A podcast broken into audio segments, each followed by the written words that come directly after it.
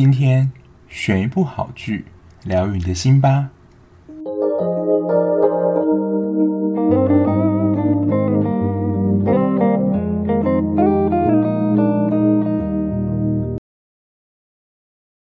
欢迎收听追剧二百五，我是小 B。Hello，大家。今天一开始呢，先跟大家说一个好消息。就如果有在关注我的 Instagram 的人，就知道呢，我在之前亚森罗平那一集，就是总收听人次已经达到一百万的下载量，就非常感谢大家。那我也在想，就之后。应该在过年的时候吧，应该会办一个抽奖来回馈大家。不过要送什么东西给听众，还有以什么样的形式，我会再稍微想一下，就请大家敬请期待喽。那今天要介绍这一部也真的算是近期的韩剧，那我也是昂档的把它追完，然后就立刻来跟大家分享。我相信这一部应该也蛮多人当时就是现在是追昂档的。当初我在看的时候。是从他已经播到四五集的时候，然后那时候开始有一些新闻，今天爆出来说，呃，这一部收视很高，然后家贫如潮等等。然后我接下来看之后也发现，嗯，真的还蛮精彩，就是蛮吸引我的。然后目前在 Netflix 榜上呢，也是排行第一，就是《驱魔面馆》啦。那它有另外一个翻译名称叫做《惊奇的传闻》。那我之前有说过，就韩国 OCN 这家电视。台它是专门比较出品一些悬疑啊、恐怖这类题材的电视剧。那这一部呢，是目前它这个电视台里面收视最高的作品，突破百分之十。当然，你不能跟就是其他的像什么《上流战争》啊、《夫妻的世界》这种可能二三十收视率打。不过在 OCN 这家电视台算是闯出一个口碑。我在想啦，可能还是口味太重，或是太血腥的，就大家可能还是比较没有办法接受。我在讲 Voice，因为 Voice 这一部之前真的算是叫好叫座，我真的也觉得这一部很精彩。如果你是我比较资深的听众呢，应该也会听我提起这一部剧蛮多次的，就是 Voice 声音，它今年预计吧，应该已经要拍第四部了。不过它之前的总收视都没有突破百分之十。可是这一部呢，就是《驱魔面馆》就突破了百分之十，在它的完结篇的时候。那这一部《驱魔面馆》它是由漫画改编的作品，我觉得它本身的主题还有它人物角色的设定，就真的还蛮漫画的。那虽然，我自己在介绍这些剧的时候，应都是我自己几乎是完整看完，或者可能剩下一两集的时候就介绍给大家。不过我相信，可能还是有一些听众是还没有看过这部剧，就先来听的。当然，我在这边还是要放个爆雷警告。如果你是不想要被爆雷的听众，还想先自己去看的话，你也可以看完剧之后再来听这一集，看有没有什么新的发现，或者是你会有更有共鸣的感觉。我之前有问过我朋友的女朋友说，就是为什么会想要去看这些影评，或是听这些 podcast，他可能去想要。去回想说，诶，在他之前看过过程当中，有没有哪些他忽略的地方，或是可以一起参与讨论的部分？所以我真的还蛮建议的啦，就是你可以是看完这部剧之后，再来听我的 podcast，可能会比较有共鸣。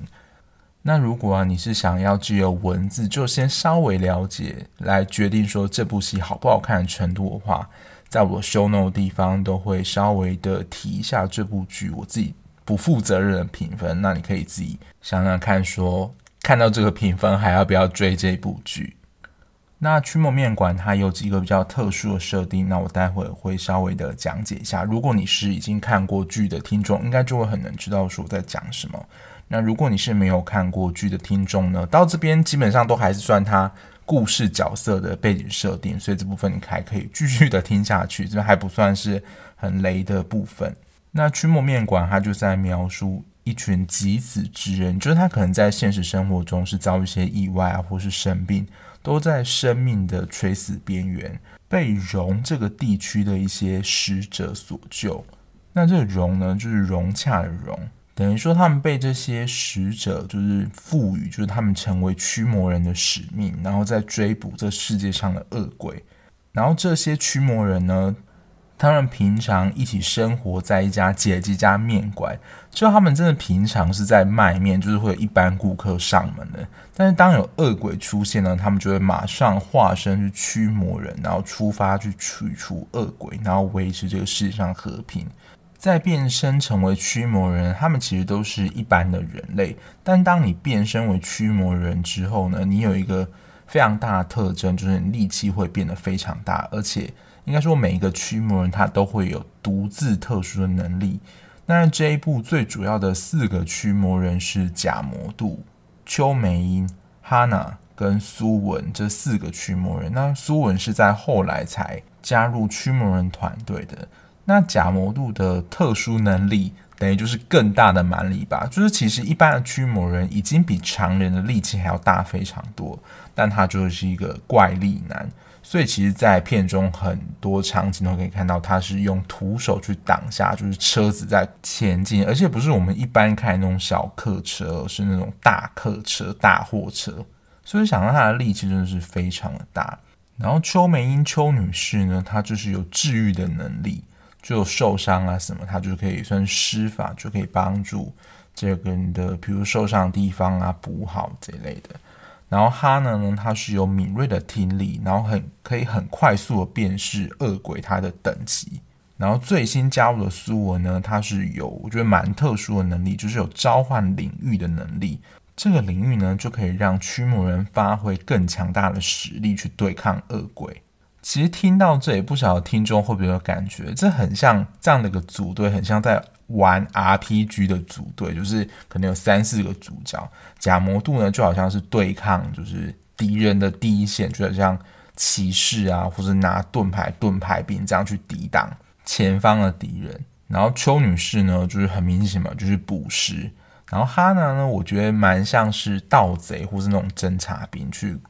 观察敌人的弱点。然后苏文就有点像后面输出的主力，弓箭手或是魔法师这一类角色，虽然不是那么擅长肉搏，可是真的有强大的输出能力。不过可以在后来看到了，就是苏文算是这一部完全非常有主角光环的一个角色，就是他的潜力啊能力，就是比其他驱魔人还要更强。然后刚刚提到龙嘛，他有点像是人界跟阴间的交界处。这个地方呢，就负责灵魂的交接，就是也有可能你人死后，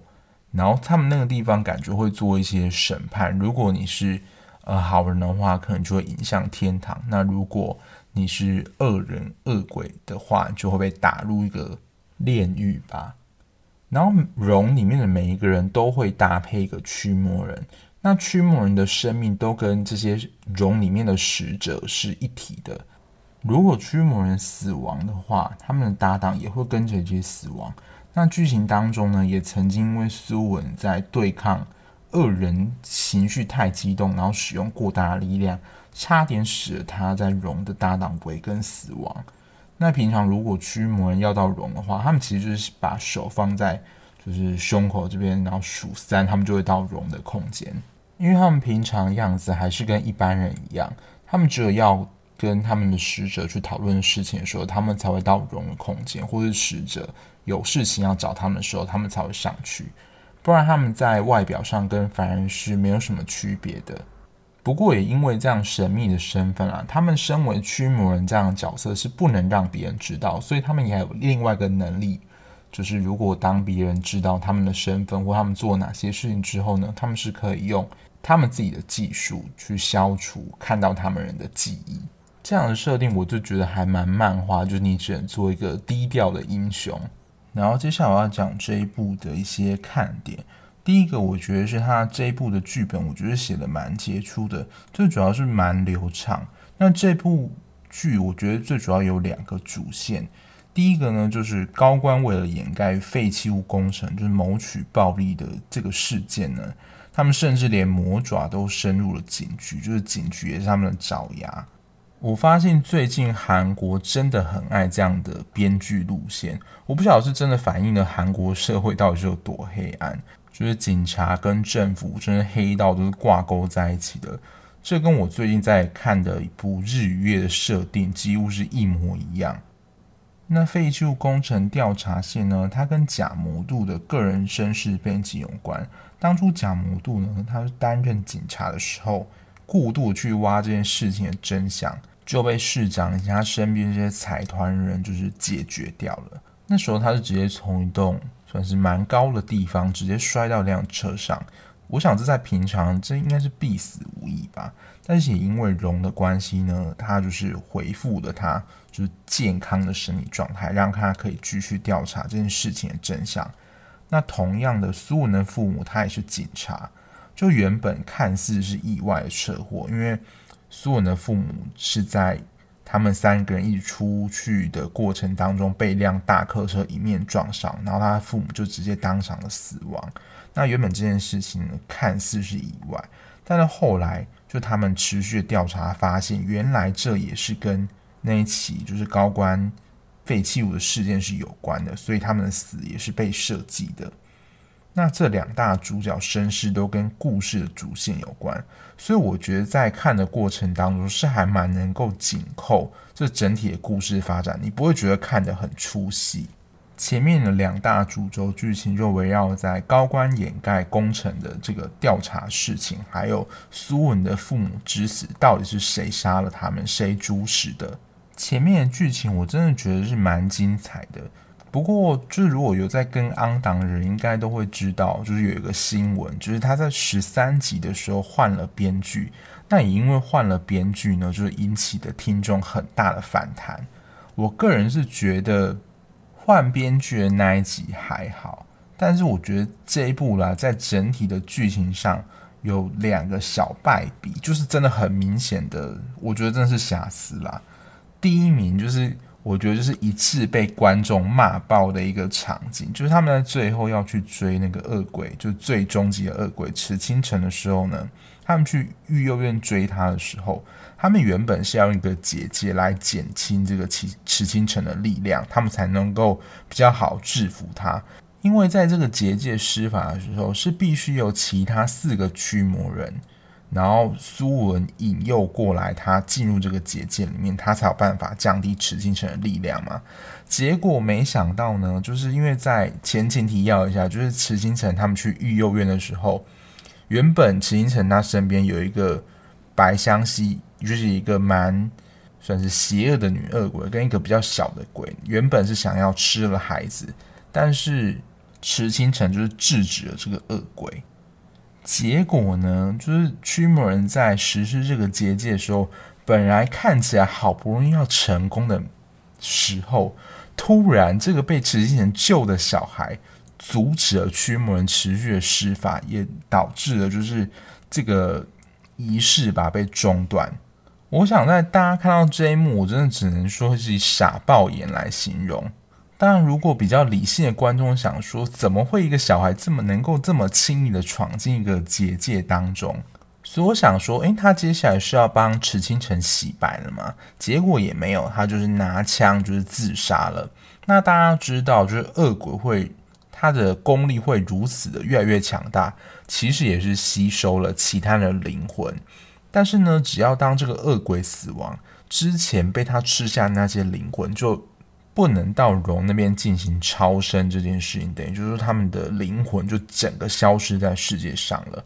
那因为苏文爸妈的灵魂就是被池清晨吃掉，所以他当然不可以让他自杀。就是说他在自杀之后呢，就是这个恶鬼的灵魂其实就是寄生到另外一个人身上。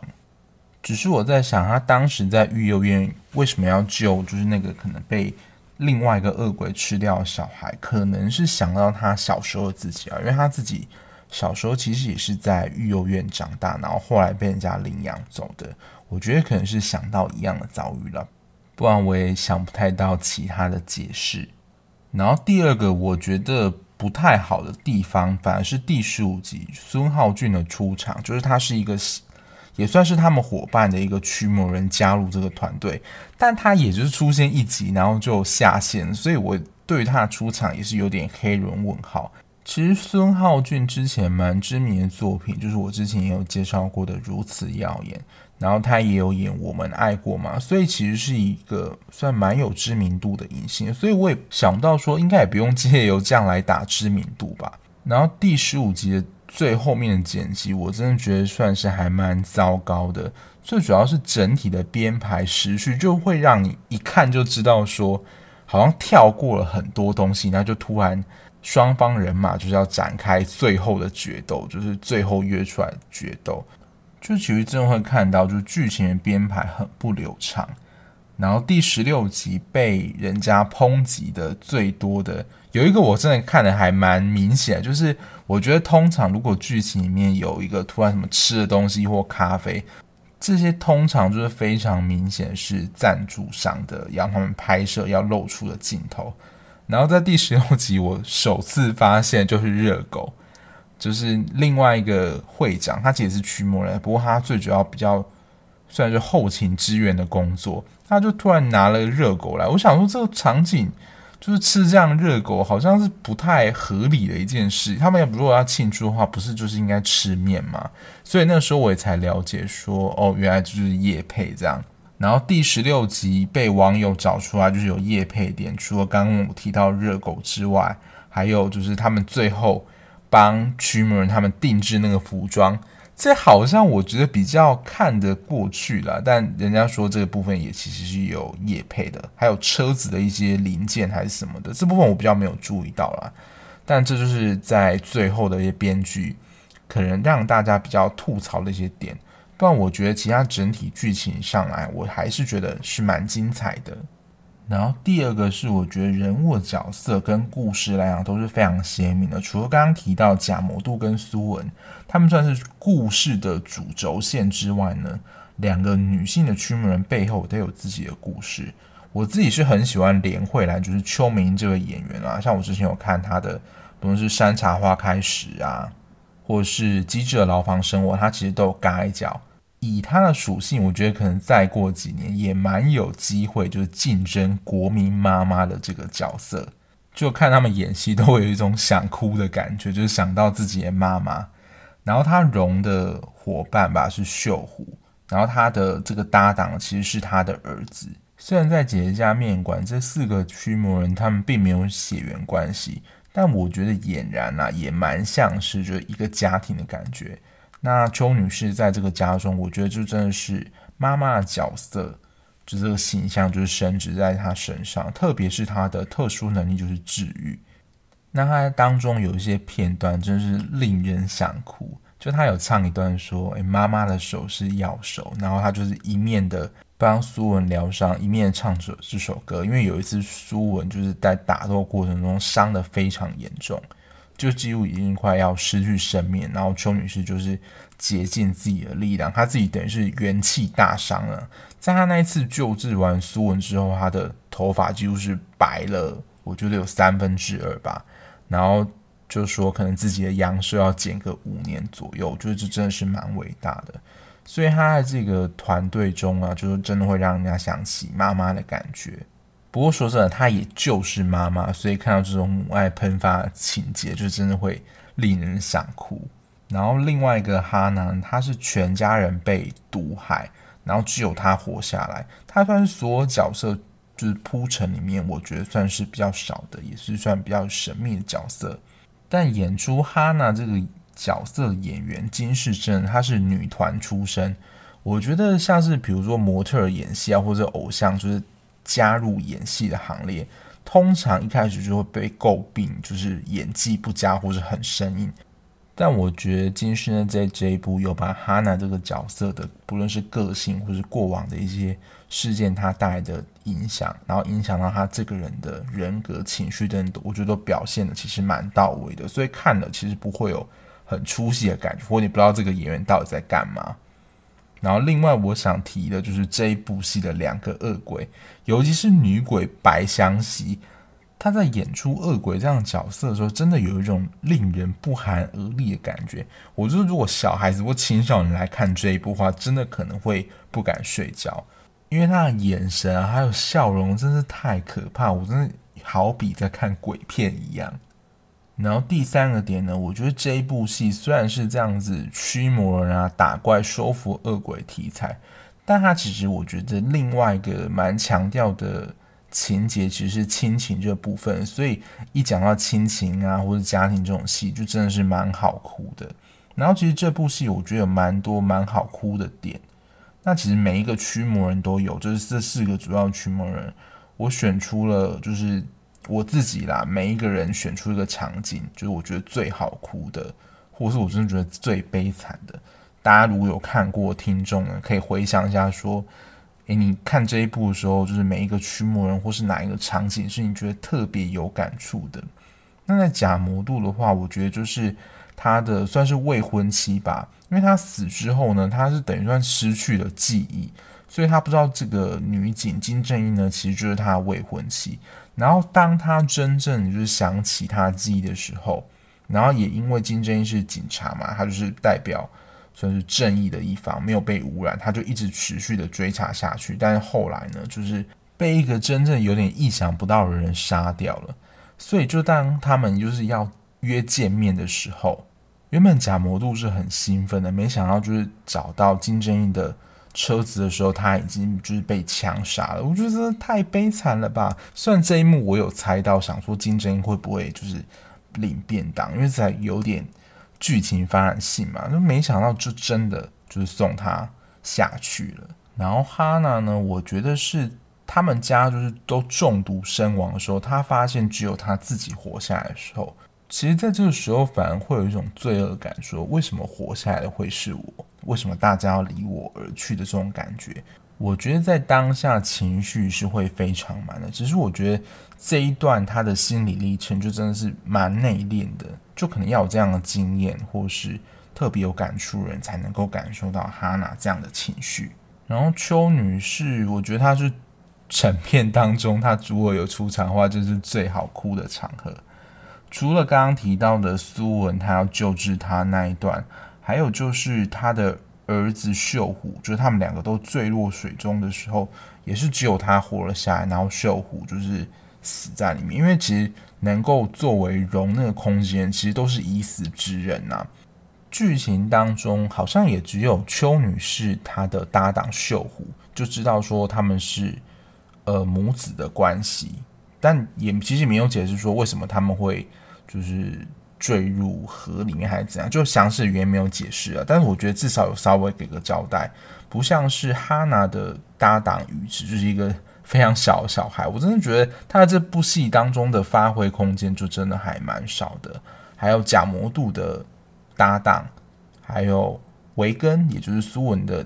搭档，其实都没有对他们的背景还有他们所发生的事有太多交代。我觉得这是稍微比较可惜的部分。最后就是苏文啊，苏文的我觉得大爆哭点一定就是在最后一集，他跟他父母重逢的时候，然后要道别的时候。他跟他们对话那一间独白，因为其实苏文就是告诉他的父母说，他们出游那一天，因为他们就是在出游那一天被撞嘛。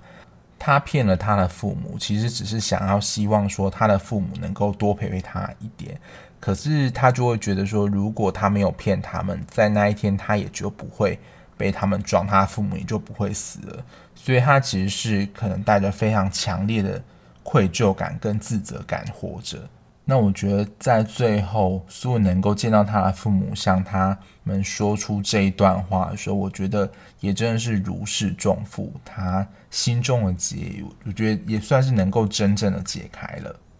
然后第四个，我觉得我们为什么会觉得这部戏那么好看的一个原因之一，我觉得就是它也算是故事剧情这样蛮王道设定啊。就其实这一部除了打怪啊，就是抓鬼蛮热血之外，最主要的剧情就是他们中途跟高官就是在调查那个污染的事件，就是杠起来嘛。就他们其实一直也被阻拦，这不是很多王道故事会有剧情吗？就是中途一定不能太顺利。他们越深入的调查，然后这些市议员啊、市长就是资源动起来，就是越想要除掉他们。有一幕我真的觉得很酷啦，就是那个议员的弟弟，就是驾驶的应该是大货车吧。就是直接追撞了，就是他们四个驱魔人，然后他们四个驱魔人，缓缓的下车，就是告诉他说，这点程度的攻击是没有办法，就是打倒我们的。就我看到这一幕，真的觉得超酷的，就有一种向他们挑衅说，你还有什么本事就尽管拿出来。这点对我们来讲真的是太小 case 了。然后其实驱魔人啊，我觉得他可以代表是我们个人内心当中的正义，就是正义的一方英雄。然后去对抗这些算是反方的权力贪官啊、市长，而且这些都是资源跟阶级比你高的人，就会有一种越级打怪的感觉，去对抗，就是我们内心当中的一个体制。以上是我自己觉得啦，就是《驱魔面馆》这一部戏当中的四个看点。那我今天想要借由这部戏跟大家聊一个，就是算是心理治疗的一个概念。那它在专业的名称上，可能有人听过，就是完形学派叫做未尽事宜。如果你以白话一点的说法，就是那些可能是你过去一些无法完成事情的悔恨，就一直残留在你心中。每当可能出现类似的事情，或你接触到相关的事情，就会影响到你的情绪，或甚至觉得感觉到非常不舒服。而且常常这些悔恨，或是你想要见到人，或是道情人，通常就是没有办法再见到，或这些事情是没有办法挽回的。那我觉得剧情当中举，就是最后一集是最明显的。就是苏文其实对于他的父母，我觉得是有一定程度他的自责跟亏欠在他的心里。那他其实会很想要当面的告诉他父母说，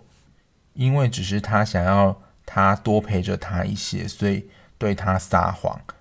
但也没想到因为这件事情而让他们失去了性命，以至于呢，这个道歉在还没有见到他们的情况下，就是永远没有办法对他们说了。当然，在剧情当中的结局就是有让他们见到面，这通常是比较 happy ending 啊。不过在现实当中，我觉得有蛮多情况是我们来不及跟，比如说心爱的人或是重要的人道别，他就突然离开了。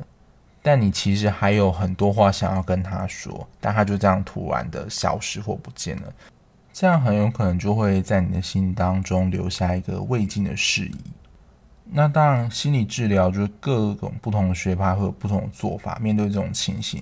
不过蛮常，我觉得听到就是空椅法，它其实就是摆两张椅子，让当事人就坐在其中一张椅子上，然后假设另外一张椅子上是坐着他想要对话的对象，可能是他的前任，或者是爸爸妈妈、爷爷奶奶，就是不论是谁。因为通常这个对象，就像我前面所说，通常是已经不在，或是他已经不可能再回到你身边，你是没有办法当面去跟他说这件事情的。但也就是透过这样子对话过程当中，能够让原本自己纠结情绪得到一些释放。其实事情啦，你要说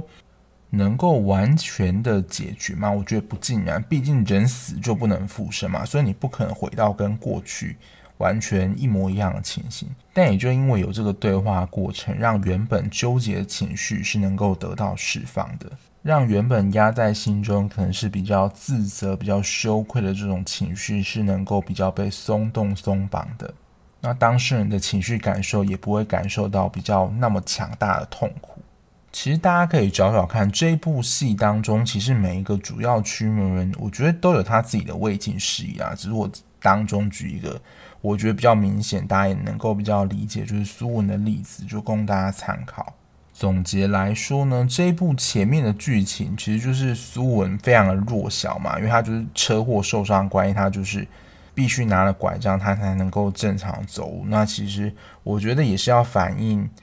呃，现在韩国的状态，就是校园霸凌可能还是一个非常。常见而且热门的议题啦，所以前期就是一直看着苏文被欺负，直到呢他被选上当上驱魔人这件角色的时候，就力气变大了，他才能够就是反击这些平常不论是欺负他或是欺负他朋友的人，因为他旁边其实有两个他的同学是跟苏文非常要好的，但他们其实也一直的算是被就是市长的儿子还有他身边一群人霸凌。直到他变成驱魔人之后，有比较大的力量，才能够保护他自己，还有保护他的朋友。但基本上啦，也因为他是驱魔人身份，他是在平常不能随意使用这些力量的。因为其实他们得到的力量就比一般人强大，所以对一般人来说可能会造成伤害。所以他这个力量其实也只能用在他对付恶鬼的时候。不过我觉得他这样子力量得到了转变。也能够为一些原本来感觉自己是比较弱小、比较没有力量的人，好像得到一种力量，说我是有能量可以继续走下去，对抗就是这个